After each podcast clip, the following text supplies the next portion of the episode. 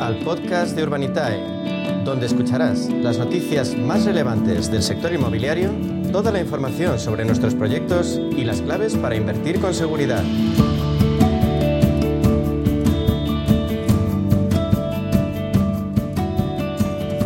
Nos centramos ahora en el sector inmobiliario, que es una grandísima alternativa de inversión al alcance de cualquiera gracias al crowdfunding.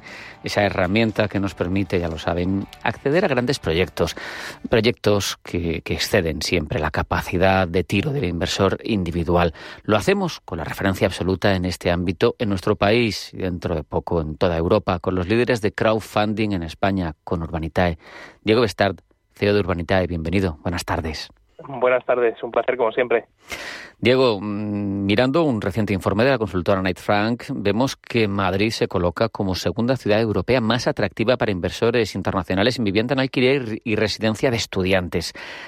¿Estos, estos mercados son atractivos para Urbanitae? ¿Cómo los veis? Pues a ver, la vivienda en alquiler es algo que, que hemos mirado muy de cerca. Eh, de hecho, hemos hecho algunos proyectos aquí en Madrid eh, de, de, lo que se denominan build to rent, ¿no? que es básicamente construir edificios para, con la intención de ponernos en alquiler, no tanto para, venderlos.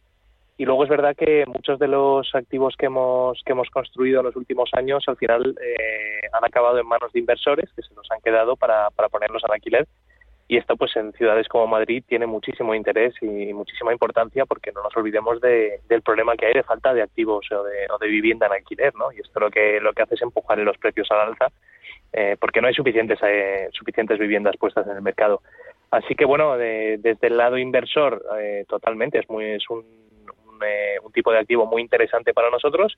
Eh, además es un activo rentable, es decir, da mucha tranquilidad, mucha seguridad y una rentabilidad muy razonable y, y, desde el lado de mercado, pues absolutamente todo lo que sea invertir para, para crear nueva vivienda y, y, que esa vivienda sea destinada al alquiler es muy interesante. Así que yo creo que bueno en el pasado ha sido interesante y en 2024 2025 seguiremos viendo esta, esta tendencia.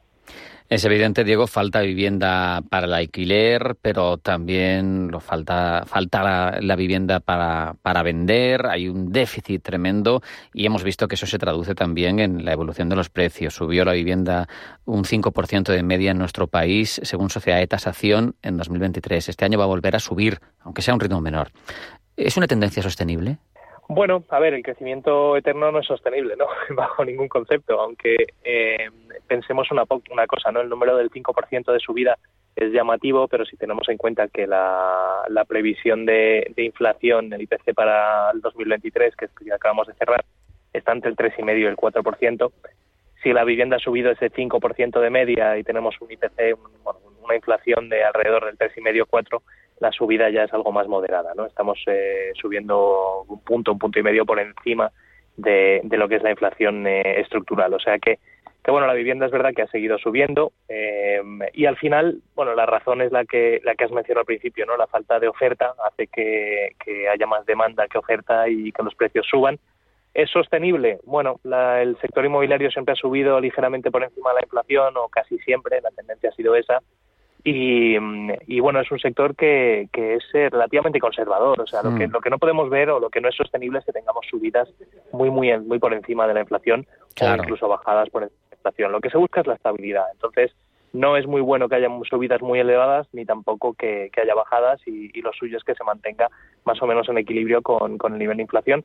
En 2023 hemos visto que las subidas han sido eh, pues con la, las que acabamos de comentar y, veremos en el 2024 cómo se comporta, pero a priori todo apunta que va a seguir subiendo. Así que, bueno, no, no sé, no, no, sé si es muy sostenible a largo plazo, pero, pero las subidas están siendo muy, muy moderadas o, o relativamente tranquilas. Una vez dibujado el contexto, Diego, ¿qué ventajas, qué riesgos también presenta invertir en el sector inmobiliario? Bueno, las ventajas las que hemos comentado, ¿no? La estabilidad que trae. No son, no son inversiones en las que vayamos a ganar muchísimo dinero, no, no vamos a ver mucha volatilidad, trae tranquilidad a las carteras, eh, es verdad que trae rentabilidad eh, estable, es decir, cuando hay vaivenes en los mercados financieros, pues el sector inmobiliario se convierte en un refugio. Y en Urbanitae, en la, promo, en, la, tipología de proyectos que hacemos, que es promoción de obra nueva residencial, pues estamos sacando rentabilidades de alrededor del, del 15%. O sea que son rentabilidades muy buenas y, y, en un mercado como el que tenemos, en el que hace falta vivienda nueva, pues es un momento muy bueno de, invertir. Y los riesgos que tiene el inmobiliario, pues los hemos visto reflejados en los últimos dos o tres años, ¿no? Pues subidas de costes de construcción, por ejemplo, que han afectado a los proyectos en los que hemos invertido, pues porque cuando tenías pensado gastarte 10, al final te has gastado 13, pues al final ganas un poquito menos de margen, ¿no? Mm. Eh, y luego riesgos de plazos, sobre todo. Es decir, cuando uno invierte en un activo o la construcción de un proyecto nuevo inmobiliario, pues tiene unos plazos estimados, pero esos plazos pueden variar mucho según lo que esté ocurriendo en el mundo. O sea que, eh, que bueno, hay que entender muy bien los riesgos que tiene el sector, pero volvemos a lo que decía antes, ¿no? Es un sector, eh, dentro del mundo de la inversión, es un sector bastante conservador muy lejos de otro tipo de, inversiones eh, cortoplacistas y precisamente este miércoles 10 de enero celebráis un webinar sobre inversión a largo plazo en 2024. Cuéntanos en qué consiste. Bueno, pues vamos a hacer un repaso un poco de cuál es nuestra tesis de mercado, ¿no? Al final nosotros estamos viendo todos los días eh, proyectos, estamos viendo todos los días eh, a promotores que nos plantean invertir con ellos en proyectos inmobiliarios y, tenemos un comité de riesgos que evalúa, pues no te exagero, te digo, cientos de proyectos al año. Entonces, eh, nosotros vamos formando nuestras propias tesis de, inversión. Eh, para el que no, no haya oído esta, esta frase de tesis de inversión, es básicamente la hipótesis que, que tenemos nosotros sobre el mercado. ¿no? ¿Qué tiene sentido ahora? ¿Qué no tiene sentido ahora? dónde pensamos que va a ir el mercado, cómo se están comportando los ciento y pico proyectos que tenemos ahora mismo en cartera, eh, y eso nos permite tener una visión bastante amplia de lo que está pasando en España y sobre todo pues tener previsiones de dónde pretendemos eh, ir en los próximos eh, en los próximos meses entonces bueno pues el, webinar va a consistir en eso en dar un poco nuestro punto de vista de mercado dónde vemos que está dónde pensamos que deberíamos invertir este año y luego pues dar algunos eh, algunas pinceladas de, cosas también que estamos cambiando dentro de Urbanitae cómo vamos a ofrecer el servicio de cara a nuestros inversores etcétera. Es un overview general del mercado y de la propia empresa los proyectos de préstamo. Seguimos a vueltas con los plazos porque estos tienen eh, plazos más bajos que los de plusvalía. Y el año pasado disteis un empujón a esta tipología de proyecto. Eh, Diego, ¿tenéis pensado potenciar alguna tipología concreta de proyecto este año por encima de otras? Pues la verdad es que no, o sea, seguimos muy abiertos al mercado. Yo creo que este año va a ser similar al 2023, es decir, tendremos una, pues bueno, una, una potente presencia en, en, deuda, es decir, en seguir dando financiación a, promoción inmobiliaria. Yo creo que eso será alrededor del 40%, 45% de nuestro negocio. El otro 40-45% será la promoción pura, es decir, entrar en sociedad con los promotores. Y luego es verdad que probablemente potenciemos un poquito más eh, la parte de alquileres, que como hemos hablado al principio de, de, esta charla de hoy, eh, están eh, muy en auge ahora mismo. Entonces probablemente nos enfoquemos un poquito ahí para que la gente que quiera pues pueda invertir en activos que se vayan a poner en alquiler y que generen una rentabilidad recurrente vía los alquileres de, ingresos. O sea que, bueno, va a ser un poco parecido al 23, pero con un poquito más de presencia en el, sector de alquileres. Por otro lado, Urbanitae tiene un nivel de actividad tremendo, a pesar de esa exhaustividad con la que repasáis cada proyecto, son comunes y están continuamente saliendo. Por eso no puedo evitar preguntarte cuándo anunciáis proyecto. Anticípanos algo. pues ya estamos casi listos para, para sacar y arrancar este año. Y la verdad es que tenemos un proyecto que tiene una pinta tremenda en el sector también, como he dicho, de alquileres. Vamos a arrancar el, año con, con, un proyecto en, de, rentas y, y, en una zona de superlujo, o sea que, que, bueno, espero poder anunciarlo esta misma semana. Estamos trabajando en ello y, y bueno, pues sería el primero de, de muchos que vayamos sacando durante, durante el 2024.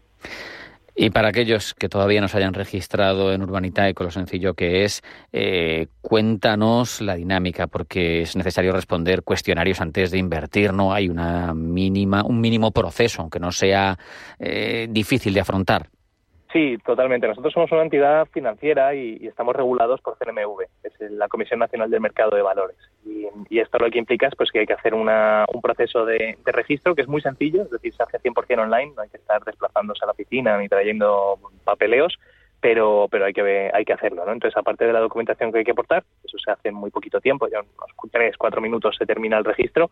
Eh, luego hay que hacer unos cuestionarios de, de idoneidad del cliente para entender un poquito pues eh, los conocimientos financieros que tiene el cliente y en base al nivel de conocimientos que tiene, pues se le brinda una información u otra a la hora de invertir. Básicamente, pues los disclaimers, los típicos eh, eh, textos que explican el riesgo que tienen los proyectos, etcétera. Pero bueno, cualquiera que haya invertido en, un producto financiero probablemente ha pasado por un proceso similar y es algo que está que está regulado por, por la Comisión Nacional de Mercado de Valores y se hace se hace relativamente fácil. Está claro que con el dinero no se juega. Todos nos preocupa porque nos cuesta mucho ganarlo y está claro que, que puede haber dudas, que es legítimo y que la gente se lo piensa antes de invertir. ¿Cómo se pueden resolver las dudas de alguien que quiera invertir en vuestra plataforma? Pues mira, nosotros somos una plataforma bastante innovadora, ¿no? Porque permitimos invertir en inmobiliario a través de, una, plataforma online y con cantidades pequeñitas, pero algo en lo que eh, no hemos sido innovadores y que por, por ende es bastante innovador, de hecho, porque ya no se hace, es en la atención telefónica. Nosotros somos eh, absolutos creyentes en que hay que darle una atención cercana a las personas, ¿no? Entonces, eh, tanto por teléfono como en persona, si, si, quieren pasar por nuestras oficinas aquí en Madrid. Estamos encantados de aclarar cualquier duda y para mí lo más importante es que los inversores entiendan dónde están invirtiendo, con lo cual pues eh, dedicamos muchos recursos a, tener esa cercanía y a, brindar eh, bueno, pues muchos canales, ¿no? tanto por email, incluso por Telegram, nos pueden llamar, pueden venir a vernos aquí en la, en la oficina. es importante que aclaren cualquier duda y tenemos muchas vías para ello. Más claro agua. Diego Bestart, consejero delegado de Urbanitaria, ha sido un placer hablar contigo estos minutos. Un abrazo fuerte y hasta la próxima. Muchas gracias, un placer.